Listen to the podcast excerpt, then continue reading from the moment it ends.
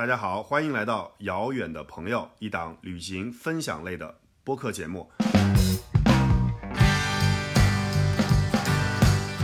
我比九十九度小白要好一点儿，这一丹能够帮我证明啊。感觉这就是一个活生生的乡村振兴案例，没补贴那种是吧？非常棒，非常快这个马。嗯就是他给我骑的是曾经获得过那达慕赛马第二名的赛马。主播遥远和扒皮会和做客的朋友们畅谈关于旅行的方方面面，他们可能是资深的旅行达人、穷游标主，又可能是航空酒旅行业的案内人，又或许是来自各行各业的有趣的灵魂。无论如何，每一位遥远的朋友都有自己与众不同的旅行经历和方式。除了旅行种草和攻略，这里还还会推荐全网超值的旅行好货。收听节目更可以 get 到我们的优惠暗号啊！我们今天呢，请来了我自自己的一个好朋友啊，然后呢，我是在之前跟着他出去玩过一次啊，让我印象非常深刻。我相信今天这个话题，很多人听了以后呢，也会非常的兴奋。就是我们今今天要讲的是骑马旅行啊，这个骑马旅旅行跟这个在马场骑马。还真不一样啊！我们首先欢迎我的朋友郑一丹，一丹 Hello，大家好，我是郑一丹。啊，一丹先简单的做一个自我介绍吧。好的，好的。我呢，北京人，八零后，我在内蒙古赤峰市克什克腾旗的乌兰布统开了自己的马场——西拉木伦河畔马场，专门经营马背旅行。嗯，扒皮怎么样？对骑马旅行这件事儿，你之前有经历吗？本人没有经历，但是确实有朋友也在玩这个，然后他们还就是去年疫情刚缓的时候，还跑到南美玻利维亚那边去走了一趟，反正看得我也很心动嘛。而且主要我女儿现在特别迷骑马，当然她还在这个努力学习啊，在上中级课。然后，但是刚才一丹同学说的这个他马场所在地，哎，我心跳了一下，为什么？因为我当年还不会骑马的时候，我记得我第一辆车是辆切诺基，然后我第一个越野去的地方就是赤峰的克什克腾旗。哎呀呀呀！对，所以那会儿对克什克腾，然后包括因为赤峰很大，非常大，这个整个那种内蒙这种草原啊，包括甚至沙地这种荒凉或者说那种辽阔的感觉，一直深刻在心底。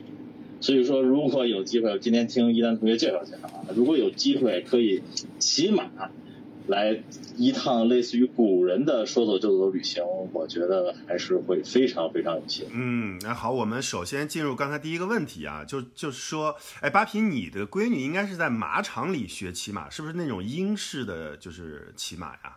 对，所以我们其实就是想让一丹先来跟大家做一个介绍，就是说。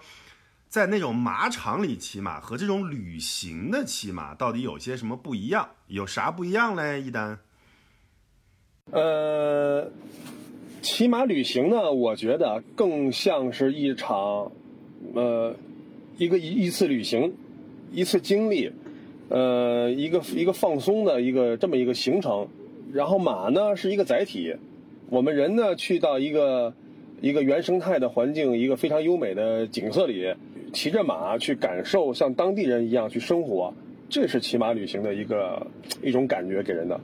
然后马场马术呢，扒皮可能也带着闺女去学过，对吧？所以很清楚，就是在城市的某一个马术俱乐部，绕着一个说大不大、说小不小的一个圈儿里边去骑马，更多的是一个运动，一个体育运动，或者说是学习一项技能吧。骑马是一个，我认为这是个技能，呃，就这么个区别，也不矛盾，没有好坏。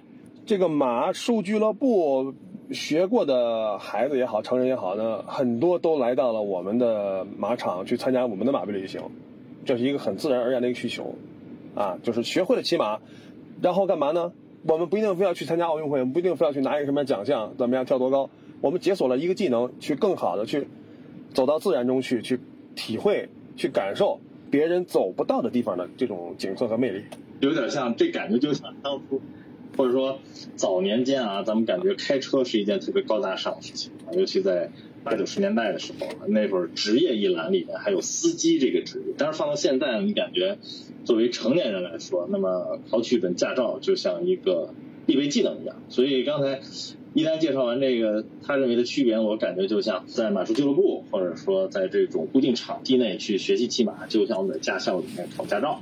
当你这个驾照拿到手之后，其实能够发挥你最好的这个驾驶技能，或者你热爱驾驶这项事情的话，那其实野外的这种，包括骑马旅行啊，或者说在真正没有过多场地限制的天地间去驰骋，才是你应该去的地方。嗯，那回到这个旅行跟马场骑马啊，就是因为我是参加过一丹他们的这个骑马旅行的这个旅程啊，所以但是就是我想问一下，就是如果你在马场上学会了骑马。但是到真正的马背旅行还是有一些不一样的。这个从技术或者叫技巧上面，这个旅行骑马跟在马场上有有些什么不一样呢？或者有些什么要注意的点呢？一丹，呃，我觉得要注意的点呢，就是环境不一样了，对吧？因为这个在马场呢是个固定场地，是平地，或者说是一个很他很熟悉的地方，人和马都很熟悉，人和马之间互相也很熟悉。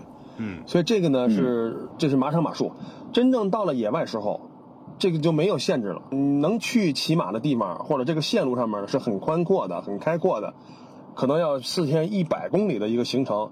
所以他面对的呢就不再是一个单一的、一个四四方方的场地了，而是有草原、有沙地、有丘陵，可能还要翻山，可能还要过河等等等等。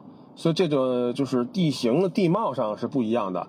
马呢，又是我们马场这边是蒙古马呀、改良马呀都会有，所以无论是什么人来了之后，都要人和马有一个熟悉和互动的一个一个过程。但是呢，如果有马场马术基础、学过马术的，呃，成年人或孩子也好，他能很快上手，所以他就是因为骑马要有一个骑马旅行啊，要你要有这个马场马术基础呢，你能更好的去享受这个过程。嗯嗯。呃，就是对于骑马旅行来说，如果是一个小白，也不能说完全纯粹的小白，就是说也没怎么接触过马，那如果去旅行的话，对他对他们这样的人友好吗？呃，也是非常友好的。就以我自己的例子这边来讲呢，每年接待上百个游客，今年可能能接到四百个游客的吧，百分之六十以上都是零基础，都是小白，很多人真的是没骑过马。一次都没有，纯小白，但是呢，四天下来，到最后也是一样的，能很好的控马，能够让马跑起来，能够策马奔腾，在草原上真正的奔驰起来，奔腾起来，所以这个整个呢是友好的。当然这里边有些个细节的东西，我可以简单说一下。嗯，我们用的马都是常年接待游客的马，所以呢非常的老实，这很重要，就是谁来骑都行，都很稳定，都好操控。这是一个，二一个呢，我们还有专业的教练，我有两个教练在这边。我们在正式行程开始之前，我们有一天下午会有一个选马试马的一个过程，一个马术教学的一个过程，最基础的。所以呢，在真正出发之前呢，人和马有一个互动，我帮他选一个合适的马，根据他的水平，会骑马的人，我可能给他选一个什么样的马，一个快马或者说一个适合他的马。零基础的小白呢，我选老实的马。对吧？所以是什么样的人配什么样的马，互相之间要合适，这就是什么样是好马，适合他的马就是好马。所以，我给大家都选了一个非常好的马，这没问题。然后呢，有一个简单的马场的教学，呃，怎么去操控马，怎么去接近马，怎么上马，怎么下马，所有这些东西，我们会在一个下午四个小时的时间之内，比较通俗易懂、容易接受的方式教给大家。然后呢，再带大家出去试着骑马。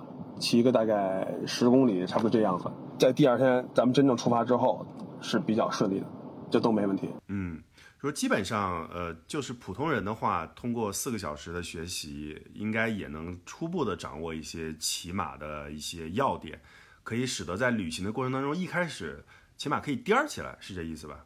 是这个意思啊。但真正出发的时候，第一天上午，任何人在我这儿，我都不让他跑。大家就是去再次的去更加的熟悉自己的马，这是第一天上午，然后很自然而然的到了第二天，大家就会就会开始快步，就是马骑马有个马的跑的节奏是走，马是先是慢步，再快一点颠起来，这个叫快步，再快一点呢叫跑步，这是三个阶段。所以第一天上午就是慢步，第一天下午我们会自然我会分分成，呃，会骑马的我会让他安排在快队，半会不会的骑过马的可能我会分配在中间那个队伍，所有这些零基础的小白，我有一个慢队，这就慢慢走，这不着急。但是真正到第二天，大家都能开始，啊，就是小白也可以开始快步了。到第二天下午或者第三天了，就正常的跑起来了，小白们也都跑起来了。到第四天中午结束之前，大家都跑得非常开心。然后呢，在河面上，西拉木伦河你也你也去过的啊，这一片湿地湿地上面跑步，对吧？咱们最后一个敞开了，咱们跑它一段，在高潮中结束。小白们经常跟我说的一句话就是：“一旦这还没过瘾就结束了。”这就是小 小小白的一个切身感受。嗯嗯，扒皮有什么问题吗？扒皮，我这个问题我先问你吧，嗯因为我觉得我问一丹的话，一丹可能自己不太好说啊，嗯就是特别简单，因为我相信从骑马角度来说，你就不算纯小白，你也是基本上九十九度的小白对了。，呃，哎，你不对啊，我比九十九度小白要好一点儿，这一旦能够帮我证明啊。那个，哎，你就从一个比如说对骑马旅行几乎一无所知的这么一个游客的角度，对吧？你跟我们聊聊，因为其实很多国内很多人啊，他你比如说现在家长让很多孩子去学骑马什么，他可能把它当做一个一个就像学乐器一样，感觉是对孩子身体素质也好，或者说气质也好，或者说形体上的一个一个锻炼，可能没有想过。呃，是参加体育竞赛，还是说去以后真的有野外的这种机会去奔奔驰了？啊，那么你就从一个游客的角度来说一说，比如说骑马旅行跟咱们徒步啊，或者自驾呀，或者是什么公路、汽车这些，呃，火车旅行什么，从你的角度来说，你觉得这种交通工具给你的感受，包括这短短的几天里面，你觉得不太一样的，或者说让你印象最深的，包括一些具体的事情，跟我们聊聊呗。行，我先说一下啊，我在伊丹这儿，呃，就是希拉穆伦河骑马之前呢，我实际上有过三到四次的骑马旅行，一次是在丽江，但是丽江的拉市海的，等于是在镇上走，就是那种非常非常游客性质的，完全是平地。然后还有一次呢是在喀纳斯，啊、这个大家也都能听过。还有一次是在印度的。呃，Jaipur 还是哪儿的附近，反正就是就是在印度也骑过一次，就有那个就有点类似于，呃伊丹的这里的希拉穆伦。但我特别特别感受非常深刻的一点就是，骑马旅行一开始好习惯的养成是非常重要的，所以我非常觉得刚才伊丹说的那种。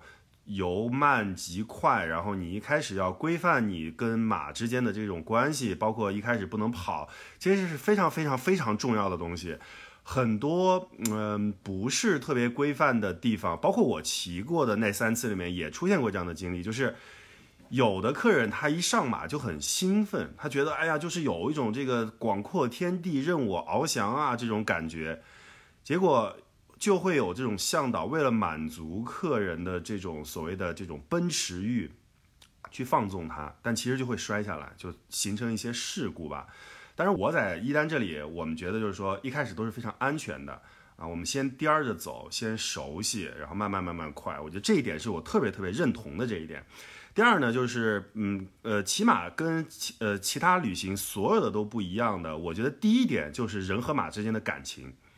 我到现在啊，你别看我就那几天，我到现在都记得我当时骑的那匹马叫做呼尔敦虎，对吧？一丹，对吧？没错没错，呃好敦对。我为什么我为什么说扒皮我要证明一下我的水平还可以呢？是因为一丹把呼尔敦虎分配给我，呃，它是一匹得过纳达慕第二名的赛马，真的真的真呵，的，呃，给你骑的是蒙古马，呃，对而且是改良的改良的蒙古马退役了，非常棒非常快的一个马。啊，嗯就是他给我骑的是曾经获得过纳达慕赛马第二名的赛马，你想想看，就是这他不可能跟一个小白这么骑，而且那个马呀，基本上我觉得他就是想跑，你他甚至都不用说，就是他到什么程度啊？就是你都不用去给他给他指示他跑，只要你稍微松一点缰绳，他擦一下就出去了那种马。你只要抬起刹车，它但但就是穿了，对吧？就是太想跑了，呃，所以我觉得他那几天啊，我觉得我肯定是没跑爽，但霍尔敦虎他肯定更没跑爽。基本上我只要一松江，他就窜歘就窜出去了。但是也就是因为我后来回想，也就是因为就一开始的这种规范，就慢慢小跑，然后我一直脑子里是谨记着这一点的。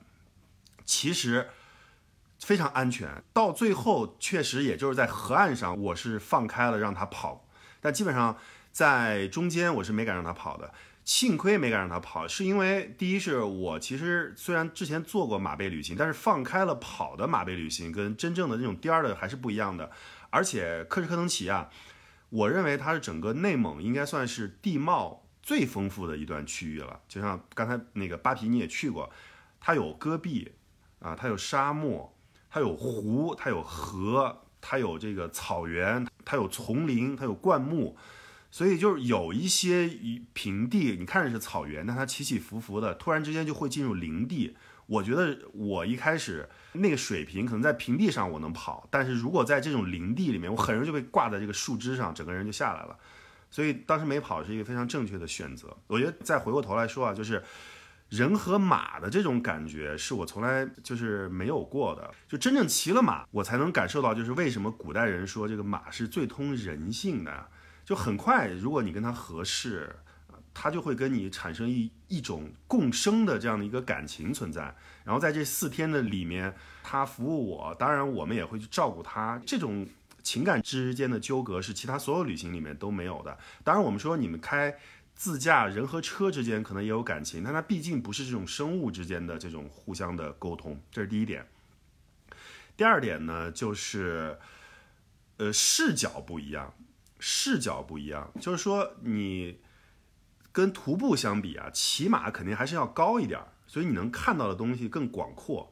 那跟开车比呢，你你开车你毕竟还是在一个铁的笼子里嘛，能看到的东西是不一样的。但骑在马上，真的就是比自己人要更高一些，能看到的场景更广阔，这种呃这种感受也更自由。我觉得这个可能是给我的。比较大的不一样和冲击吧。呃，第一点啊，我接着遥远的说，就是骑着马旅行和比如开车或者去骑摩托去旅行不一样的地方呢，马是有生命的。就这趟旅程是人和马两个有生命的两个有灵魂的一起完成的一项运动或者一场一场旅程，对吧？你光开车。对，加油就行了，对吧？咱们注意点，别撞了怎么样？但是马，你要是讲，它是有思维的，它是有思想的，对吧？它是有感情的。你说你怎么对待这个马，或者说是，你不能让它就光让马跑，不让马吃草，对吧？你们不可能说是一放一个绷子不管它了，一直跑一直把把马跑死，这也不可能。我们一定是说，人和马都开心，马一直走，它也觉得可能也无聊，对吧？人一直走也受不了，人也要走一走，跑一跑，跑一跑，缓一缓，走一走再跑。所以这一趟行程，包括结束之后，对吧？我对马是有感情的，就是说，可能我天天在跟马在一块儿，我我觉得可能都都简单了啊。就是作为遥远来讲啊，完成了这趟旅行，他跟呼尔敦户要说再见的时候，他一定心里是是有不舍的，对吧？要不然他也不会记得这么好，这个名字记得这么清晰。当然，我给遥远的马也非常有非常棒，非常有特色，也漂亮，各方面。这是遥远的第一点，我替他补充。第二点呢，嗯，呃，视角不一样，或者说是感受不一样。当我们出去自驾，我们咱们三个人可能更多的是开车这个角色，那别忘了还有家里人，还有坐车的，对吧？或者说后排坐坐乘客。那同样，我们这趟马背旅行线路上面，经常有越野车的去穿越，去走跟我们相似的路线。那我就想，他们这些人除了司机有乐趣，剩下坐车这些人他有什么乐趣？他真的乐趣不多，嗯，对吧？开车人还有点事儿干。坐车人就就看看景色，那坐在后排景色还看不太清楚，对吧？咣当咣当咣当。但是真正骑着马的时候，人和你在骑着这个马，你在跟他，你在操纵这个马，或者说你在你始终有事儿干，你的视角也好，三百六十度全景天窗这都不说了，对吧？所以这个呃，更多的参与感，更多的体验感，这就是跟别的旅行或者说是跟驾驶方面有关的旅行不一样的点。对，那个刚才一丹补充了以后啊，我又想起来两点，我就继续说啊。第一个点是什么呢？人和马之间的这个感情啊，我就说一个小点，因为我当时去之的去骑马的时候，我带了那个依然肯定记得我这么一说，我带了那个筋膜枪。嗯，对对对，巴提知道筋膜枪哈，就是我本来是给自己打的，你知道吗？就每天骑完了以后，我觉得啊身上哪儿不舒服。我打着打着，我就突然我一看胡尔敦虎，我觉得哎呦也辛苦你了，我就拿我的筋膜枪也给胡尔敦虎打。我打之前我还问过一丹，我说这能给他打吗？那个一丹说，这我也没打过，咱试试吧。结果一打就特别舒服，你就往他那个就是那个他跑那个机上一打，整个马舒服的直抖。后来啊，我发现这个项目就变成一丹的一个保留项目了。他后来他他他在他自己的这个这个宣传文案里面就说，我们的马。都是想用筋膜枪按摩的，从哪儿开始啊？就是从我开始，真的。但这个是什么？这个就是一个特别特别朴素的伙伴之间的感情，就是哎，我吃一口，你也吃一口，但我享受了，我也想让你享受，因为咱俩是共同过来的，这是第一点，共生嘛。第二点就是信任感，就虽然只有四天啊，第一天骑马的时候，其实包括我之前骑马的经历，虽然有一些，但肯定跟马就是也不是天天骑的那种。其实，其实人在恐惧的时候，他有一种超乎寻常的控制感，就他不敢放手。就其实你跟马之间没有形成一种信任感，你不敢让马跑，他你只能让他强迫听你想怎么走。但是到第二天、第三天、第四天以后，你会发现，所有的生物你开始敢信任它。所谓的信任它，就是有的时候放开缰绳，它不跑，我想原来走的那那条道，它也绝对不会把我栽沟里去，因为我俩是共生的。就是我，就像刚才一丹说的，他舒服，我也舒服，所以他跑的时候，他可能有的时候选择的那条道，可能同时，哎，是一个小丘陵，我想从左边过去，最后他从右边跑，我会发现，哎，也很舒服。所以这种共生感和信任感是绝对不会在其他的形式的旅行当中所体验到的。哎，这个还是蛮有意思的啊，就是说，虽然我自己没有，还没有经历过骑马旅行啊，但如果听两位说完之后，我突然觉得。这种有有种那种伙伴旅行的感觉啊！我自己我还我也想当一条啊，我这个补充一下，就是说骑马旅行比自驾旅行肯定省油啊，是吧？哎，我想问一丹一下啊，比如说咱们现在这个骑马旅行的线路也好，因为刚才从你的介绍我听起来说啊，就目前来说，比如说有。呃，这么说吧，有驾照的和没驾照的，目前咱们还是一个混编的状态。是的，是的。呃，但是咱们能够做到四天之后三队合一，对吧？能能。然后这个，对对对，那它毕竟还是有驾照和没驾照的区别。那有时候咱们这种团队旅行，有的有的时候啊，就是包括现在很多游客或者说客人，咱们这个做一些旅行的时候，包括我们做其他旅行项目的时候，会有一些。怎么讲就不叫独特的要求吧，或者说一些个性化的要求。嗯嗯。你比如说，哎，我正好我们这几个朋友来的时候，我们都有驾照。嗯。啊，都这个会骑马，或者说都这个。呃，学习过，那我们想走一些跟别人不同的线路，或者说是能够不跟小白们，嗯，呃，就一直混编在一起。我不知道咱们这个马场或者俱乐部在做这些线路开发呀，或者说以后的升级吧，可能现在人没有那么多，也没有必要。嗯，哎，有没有可能像这种根据不同的难度啊，甚至天数啊，然后包括对马的熟知和驾驭能力，能够做到一些差异化的这个项目？有的，已经做了啊，已经有了，已经有了。遥远来的那个线路呢，是一个基础的线路，就是对小白们很友好的一个线路。当这些小白们来过一次两次怎么样之后呢，他们会有更高级的需求，或者说是会骑马的朋友，他就会有更高级的需求了。呃，想走的再远一点呀，每天的距离再长一点呀，时间再多一点呀，怎么怎么样，这都很正常。所以我们也为这些人呢。开发了一条硬核的线路，从乌兰布统我的马场一直往北一百四十公里骑到达里诺尔湖，这是个比较硬核的线路。啊，要穿过浑善达克沙地啊，这个希拉穆伦河的源头啊，那个敖包啊这些个地方，然后到达里湖的南岸，嗯，这个线路就比较硬核了，就是小白们呢就。呃，是坚持不了的，所以呢，就专门给这些个呃马场马术有基础的，或者说是参加过马背旅行的客人准备的线路，哎，这是也是有的，差异化的上面有，嗯嗯嗯。啊，这个线这个线路我听起来就很有吸引力。即使骑不着马，我开车，我之前走过一半儿，对对对，走过北边那一段嗯嗯嗯嗯，对，没从科车就能骑走，但是北边那一段一直到达里湖，嗯，那是走过的，这个还是很有吸引力。哎，那不错，我觉得，哎，对，不，反正别的啥也啥也不说啊，反正后面等机会好好了之后。赶在入冬前，我看能不能有机会走一趟。巴皮刚才说到，就是说这个带着驾照去啊，就是反正以我当时那次玩了一次的这个感受，我觉得这这反而是一个特别有意思的点。比如说巴皮，你闺女在马场里训练的时候，大概率一个马场或者是一种类型的马场的骑马方式是差不多的。比如说你闺女去那马场跟她学英式骑马，可能大家你每天看到都是骑英式骑马的，但是在骑马旅行的时候，他天南海北的人过来，骑马方式不一样。我就记得那次的时候，呃，一丹，我包括我后来跟一丹学的都是蒙式的骑马方法，对吧？对的。就还有两个姑娘。是骑的是这种美国牛仔式的这个骑马方式，连用的鞍反反正什么都不一样，这个用具都不一样，鞍也不一样，缰绳也不一样，什么都不一样。所以你就在那几天里面，当然还有野路子骑马的啊，就还有这种不就是愣愣头青骑马的方式，就反正你会看见不同的人有不同的骑马方式，但同时都奔驰在一个组上，还是挺逗的。我当时就觉得特别特别羡慕一丹啊，就他这种猛士骑马骑得特别好，因为猛士骑马。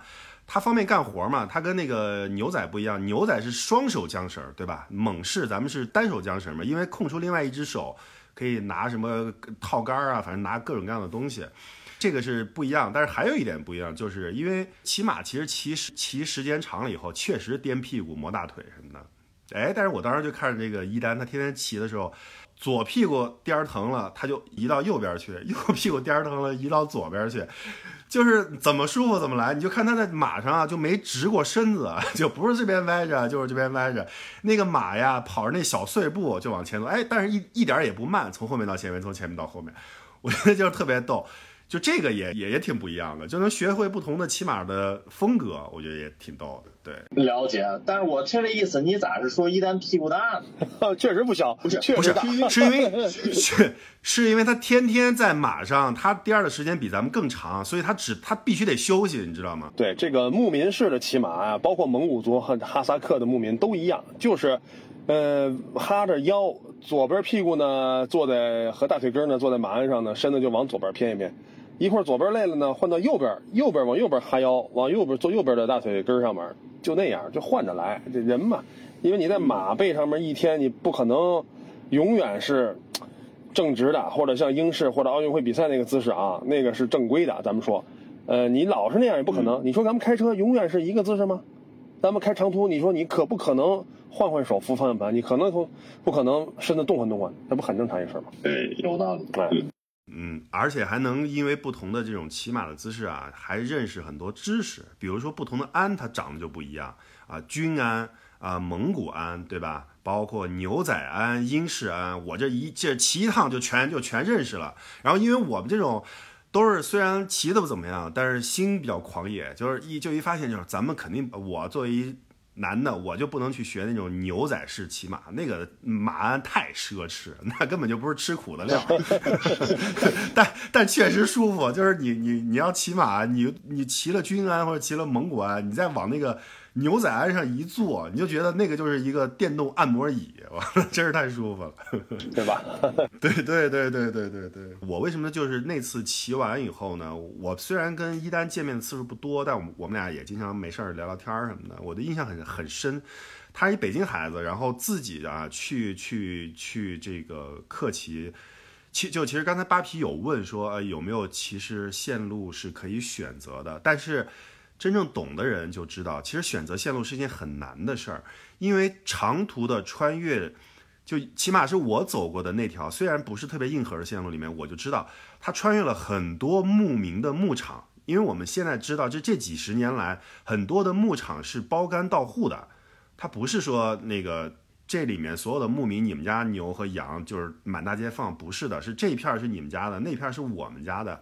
但是他那条四天的线路是其实是穿越了很多牧民的牧场，所以其实他要做这件事儿或者选择一条线路，他要把所有的关系全部摆平，嗯，所有的牧民 全部搞定，然后很多线路是只有一丹他们那个马在我们当时骑的时候是能去的，因为确实是从人家那走的，所以这个工作是非常细致，而且我觉得一开始是不太容易。呃，操作的，所以这里面我其实也想，嗯，就是问问一丹，就是你当时是怎么决定去做骑马旅行和刚开始的时候，的一些经历，给我们简单的分享分享呗。做这个事情，或者说做骑马旅行这么一个事业呢，是我个人的一个爱好，是我本身呢有热爱在里面。就我喜欢骑马，我喜欢这个在一个好的环境中，一个优美的环境中，有草原有白桦林的这么一个这样这个画面中骑马，这是我的一个梦想。之前呢，我们也是，呃，以前上班的时候啊，就是去坝上啊、去大滩啊、去丰宁这种地方骑马，这可能咱们都去过，或者骑马人都会去过北京这边。但是他面临一个什么问题呢？就是你每天早上出去骑马，你中午就得回来吃饭，然后下午再出去骑马，晚上回来吃饭，所以你走不远。玩个一次两次呢，你能去的地儿你也走遍了，对吧？所以我就在想，能不能我们不回来？我们能不能住到外面去？然后呢？走得更远一点，去看看远处的风景，远处的风景是不是更好呢？对吧？是不是去走一些别人没走过的路呢？去看看这这样的景色呢？所以我我发现没有人去做这个事情，或者说没人能去解决这个问题，这个痛点。那好，那我去做，对吧？那我就要去做这个事情。正好呢，当时有一个机会，就是嗯，我上班的公司是全国最大的进口红酒公司，叫 ASC 圣皮尔精品酒业。很棒的一个公司，很伟大的一个公司，呃，把我给开除了啊，这是当时的一个机会啊，把我开除了没关系啊，这个，然后我想了很久，是不是还要继续在这个红酒的行业里打拼呢？这个时候应该是在一七年左右，就是整个行业都不太好，整个大环境也不太好，所以你再换一家公司呢，也就是那个样子，也没有什么什么能做出什么太大的一个一个一个。一个一个成就来，我说那算了，那咱也别费这劲了，对吧？咱本身也饿不死，那咱就说内心到底想要什么，想做什么。因为你要把一个事情做好，你要是想去为了打工而打工，那行，你也就是那么个，你也干不了多好，你也不会再多出彩或者多出色。但是你要有热爱，你要认为这个事情可以做，是你喜欢的，哪怕他一开始不挣钱，但是咱们全身心的投入，对吧？一定能做好。咱花点时间，耐心我有。对吧？耐心我是有的，咱不着急不忙慌，而且到今天证明这个事情做的还算说得过去，说得过去，还可以更好，继续努力，就这么一步步过来的，就这么走过来的。然后当时选择你的这个希拉穆伦马场的时候啊，因为咱们也不是也聊过嘛，还真就是他开着车就满大街溜达，也不是满大街吧，就是满地儿溜达，就说我就想找一个风景好、没人开发过的地方。所以，其实你去到那个村子的时候，那个村子从来也不是一个旅游开发地，也没人去开发过旅游，也没有外地人过过去说我要做一马场，啊，是我找找到我这个位置啊，这个做马场的这个位置的是通过谷歌卫星地图，我先看 这个东西，因为草原太大，所以我想呢找一个就综合考量吧，各方面都比较合适的一个地方。你要考虑到地形地貌，对吧？你不要。呃，找到有草原、有白桦林、有河流的一个结合地带，我就找到这儿了。我看这块这么宽的一个河，怎么可能这么宽呢？我想草原上对吧，河水都比较细的，这河都不太宽。嗯嗯，因为它不是长江，不是黄河，对吧？草原上的河流那九曲十八弯，没有太粗、太宽的、宽阔的。但我这儿怎么这么宽呢？我要看这个地图的这个比例尺，我觉得有一百米宽，然后又有这么几公里长这么一块地方，而且我能感觉这个地方，既然它宽了，一定不会太深。没有理由它很深，对吧？所以水应该是比较浅的。那这个地方就我觉得应该就能可以骑马，所以我就要实地去看一看。我就开车到到这个地方来，到我这个村子来。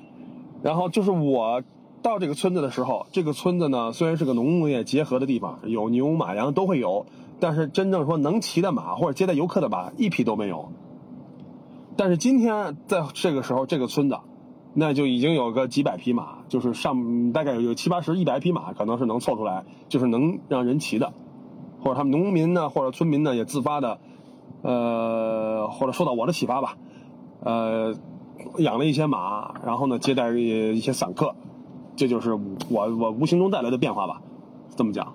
嗯，感觉这就是一个活生生的乡村振兴案例，没补贴那种是吧？对，我觉得这个标杆树树立的是非常好的。我们接下来啊，这个时间，因为前面都是聊了一些铺垫性的东西，接下来的时间就重点一丹给我们介介绍一下，要不然就是还是小白的线路跟硬核的线路，我们都详细的说一下。包括啊，其实一丹最精彩的是什么呢？它解决了这个旅行当就骑马和旅行当中的舒适感的问题。比如他上来就在想，住在外面当然是很是很野呀，是很好，但是你你想不想洗热水澡啊？你怎么洗热水澡啊？你能解决这个问题吗？你想不想吃好喝好啊？对吧？你怎么解决这个问题？就他都解决了，花了很大的力气和代价都解决这个问题，所以基本上去到他那儿感受过一次的人就觉得这这是真正的骑马旅行，而且是没有固定营地的骑马旅行。就因为有有好多这种穿越的旅旅行，它是有固定营地的，就是我从 A 点到 B 点中间它有四个地方是固定的，已经建好的木屋或者是已经有有人，你必须得去那儿。他这个呢是就是露营，真正的露营。我主要讲解我这个一个小白的线路，因为我想听这个节目的人，可能更多的是热爱旅行啊、旅游啊，或者说对远方啊、诗和远方有一种向往的听众。那我就讲这个适合小白们的一个线路，乌兰布统这边，好不好？嗯，行吧。好，好，呃，我要分五个点去讲它的特点或者它的特色。第一个呢，就是它的，嗯，从视觉上讲，它的环境是非常棒的。它是，呃，很多人跟我讲啊，去草原上去玩，一说去草原上去玩，他们可能会想去呼伦贝尔，可能会想去锡林郭勒，啊，大草原怎么怎么样。但他真正到了草原上之后，他就傻眼了。为什么？好，草原是平的，不是立体的啊。一望无际的草原，你开车一天，它还是那个样，它没有变化。去了那儿看见了，然后呢，不知道该干嘛，那怎么办？吃一顿吧。好，吃个烤全羊或者吃个手把肉，完了呢，喝一顿，喝个大酒，好睡一觉，第二天走了，回去了。这是普通人去草原玩的一个一个标准流程。我说没错吧？如果咱们今天说对对自驾游去草原，那你只有你面对的就是这些个东西，你没有什么可玩的，你这没有什么可参与的东西，或者说你的对吧？你你的幻想和你真正得到的东西是不相符的。从我这儿讲啊，乌兰布统在西拉木伦河湾马场，真正你到了之后，那是一个白桦林草原，是个林草结合地带，有各种各样丰富的一个地形地貌，有草原，有丘陵，有沙地，有湿地，有河流，而且我们骑着马去完成这趟旅程，你走到别人都走不到的地方，你去看最原生态的风景，仿佛是人在油画中骑马那种感觉，是你任何你去自驾开车去所谓别的草原上，完完全全两种概念，完完全全两个不同的体验，这是第一个点，景色是非常好的啊。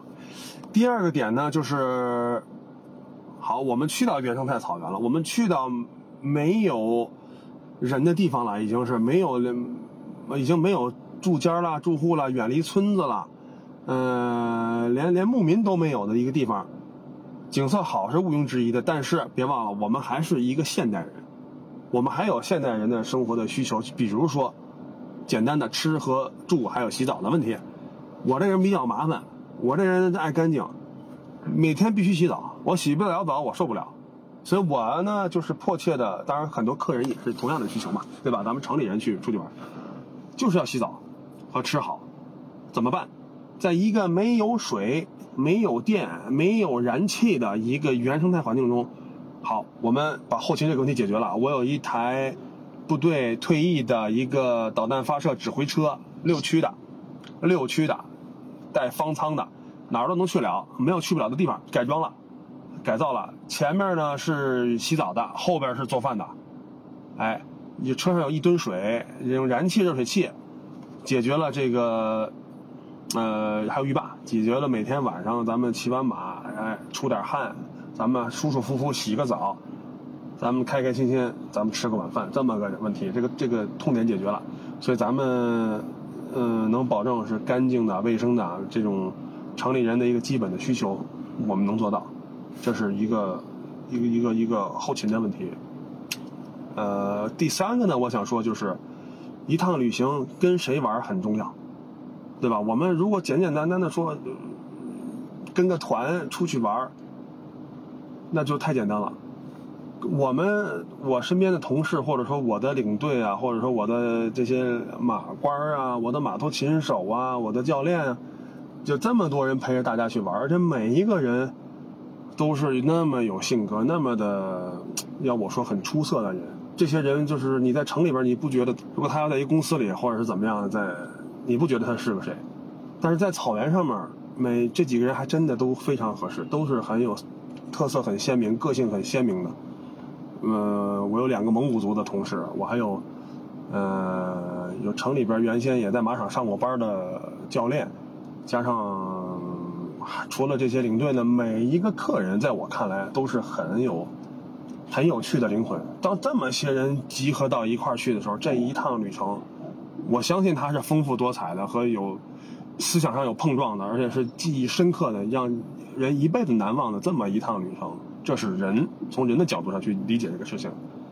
呃，再有呢，我想说还有就是关于这个旅行当中的的美食。呃，因为我以前呢的工作有关系，我是做进口红酒的，所以我们对对吃啊、对喝呀比较的擅长一点吧。所以我们把内蒙的美食呢集中的体现在这一趟旅行当中。我们有烤全羊。我们有手把肉，我们有红柳的烤串所有这些食材呢，都要用当地的羊，就是没喂过饲料的，春天出生、吃青草长大，就到六个月这么大的羔羊，我们来作为一个食材，我绝对跟城里的不一样。你放心，城里的绝对是没有这么好的东西，啊，城里的羊我相信更多的是育肥的，所以我们只用这种原生态的草原的羊，还少说了一个一个铜锅涮肉。把所有这些个草原上的美食精华的东西集中体现在这几天当中，我们不仅说啊开心的骑了马，每天的中午和晚上还有这么好的、这么棒的美食，还有我这么些敞开了喝的红酒，这么些年我攒下来这么多好酒，我全都拿出来，没问题，分享给大家。咱们就是喝，进口的红酒、啤酒、白酒，咱们就是就是敞开的，咱们喝，怎么开心怎么来，这是吃和喝方面。最后一个点呢，就是说骑的马我都是用心选的，都是我精心挑选。我们一定是好马，每个马都是有特色的马。这个好马还是说回来，什么人骑什么样的马，适合他的马就是好马。我给姚远选的那个马，就是一个纳达慕退役下来拿过第二名的一个一个快马，跟人很亲，很很棒。别人当时那期队伍里边小白比较多，我一看他们也骑不了，我说这是就给姚远了。姚远就想骑快马，但是他也骑过马，在印度也骑过马，所以我说这个马他能控得了，他能驾驭得了，他们俩能配合的好。所有这些马都非常棒，很有特色。这蒙古马有蒙古马的魅力，这个东西要要真的来，我光说说不出来，就一定要来感受来。第一个说到这个美食啊，我觉得刚才就是说的也比较充分啊，但是有一个。让我记忆深刻的美食，呃，一丹没有说，就是牛骨牛棒骨的骨髓，呃，是应该是在倒数第二天的晚上吧。我觉得我我们是当时吃了牛棒骨的骨髓，我大概从来没有吃到过骨髓那么多的牛棒骨。就是我们在在城里骑，就其实包括前一阵也吃到了一些牛棒骨的骨髓，竖切的啊，把一大牛棒骨竖切开，吃里面的骨髓，把骨髓。烤好了，撒孜然，撒辣椒什么吃，基本上都是那个肉那个骨壁啊特别厚，髓很少。但是我那次吃到那个骨髓，我看后面有没有可能，就是我们在发文的时候把那个我专门拍一段视频，就一勺子挖下去，就是那个把那个能能把那个勺勺子给淹没到这么厚度的一个骨髓，就是就是非常的。就只能用爽来形容，只对，只能用爽来形容。这是第一个吃的东西。第二个呢，就说到这个人，整个一丹团队当中的人确实是非常有意思。我到现在都记得，呃，我他们应该都还在吧？如就应该没有换人吧？第一个是土豆泥嘛，啊，土豆泥还在哈。就土豆泥呢，是一个城里上班的，但是他这个骑马技术非常好。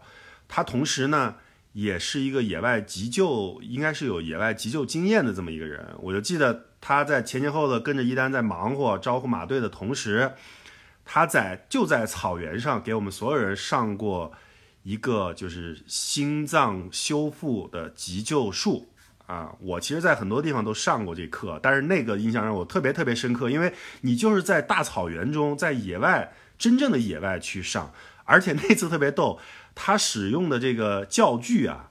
是一条小狗，他把那个小狗给他，对对吧？对对对，啊，我就记忆特别深刻。是是是。然后土豆泥完了以后，还有那个马头琴手，对，就基本上一就一丹为了让整个的氛围非常的契合整个蒙古的氛围，晚上吃饭的时候是配备了呃马头琴手的，其实也就是呃跟着大家一起旅行、一起聊天儿，他也是个很好的马头琴手，也在其实在北京的时候就是有教学生跑场子，但是确实像一丹说的。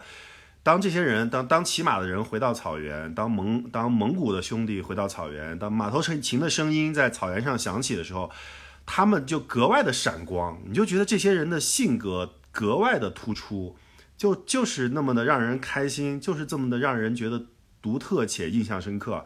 当然了。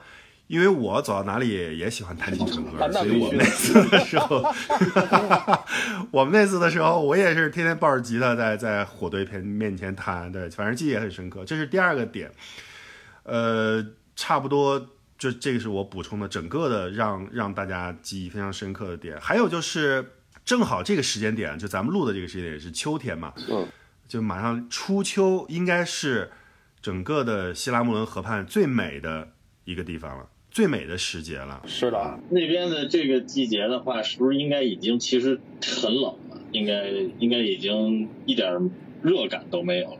就是因为那种那边入秋应该比较早吧？对，入秋比较早，然后呢，早晚呢比较凉，中午还比较的日照也比也是还是强烈的，所以这个时候正是适合骑马的时候。大家肯定想听怎么舒服嘛，对吧？条件怎么好嘛？嗯，当然，这个一丹他们已经尽自己的努力去把这个条件按照他自己的标准和自己的要求去做了。但是，反正作为一个旅游从业人员来说的话，我觉得非常不容易。为什么？因为首先这是一个没有保障基地的项目，对对吧？咱们平时说，甭管国内其他稍微一些原，比如说。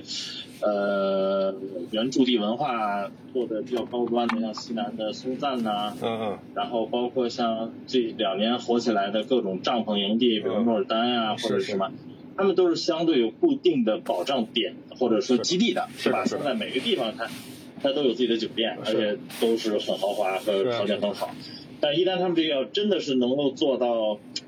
全协具，对吧？虽然有一辆六轮的越野卡车跟着吧，但是如果能做到全协具，然后包括保障这么多人的这个呃这个旅行质量来说的话，我反正刚才我稍微想了想，包括这么多随行人员和保障人员的话，我觉得很不容易，这个还是很不容易，不容易，不容易，不容易。现在到什么程度了呢？就是连客人住的帐篷啊，我都已经升，原先是迪卡侬的，要不然记得吧？咱们迪卡侬的。现在是这个春日帐篷，美美式的那种大白的这种 Spring Bar 这种春日帐篷。然后呢，去年咱们还是自己搭建帐篷和收纳，对吧？现在都已经我专人，我安排两个人开一个皮卡，每天先去营地把所有帐篷支好了，游客才骑马会赶到。然后呢，游客每天早上只负责去骑马，吃完早饭我们就开心的去骑马。这收纳帐篷的事情也交给我的工作人员来做，所以现在我们只要去玩就好了，去吃就好了，去生活就好了。所有这些个收纳啦，这些这些事情全部由我的工作人员去搞定就好了。我们只要开心的玩就好了。啊，这个挺好。啊，对。那我问一下，嗯，那这个如果我们自己支自己收的话，打折不？呃，可以打折，打一骨折，当时就打骨折。好吧啊，哎，我稍微问一下，一旦现在咱们这个线路啊和这个旅行团队的这个一些要求吧，大家因为刚才大家提到的只是对于骑马你了解不了解会不会都可以参加嘛，嗯对。但是比如说从年龄也好，或者说其他方面，比如说上限或者下限来说，嗯，有什么要求吗？也可以跟听众说一下啊。十岁以上的孩子都可以独立骑马，这个没问题。如果有马场马术基础的，比如很小就学骑马的，八岁九岁，他们也一样能骑得很好，这是独立骑马。上限五十五岁以内，身体只要健康，平时呢运动不运动的都无所谓了，运有参加运动那更好，就这么个事儿。很简单，很简单。哎，得嘞，那看来我还有几年可以霍霍啊，还有希望吗？还能赶上吗？就说这个季节，我我我反正认为是我个人觉得最好的骑马的季节，因为稍微冷一冷一点啊，它不晒。嗯，你首先你中午的时候就不会就不会特别晒，还有还有一点就是这个季节你进到草原里，你恰恰是能够特别切身的体会到这个季节变化的就非常的肉眼可见。我记得我那时候去的时候，第二天晚上的露营，对，第二天晚上还是哪天的露营，早上起来的时候发现就下霜了，就是那一年的第一场霜，就等于是我我是在野外赶上了。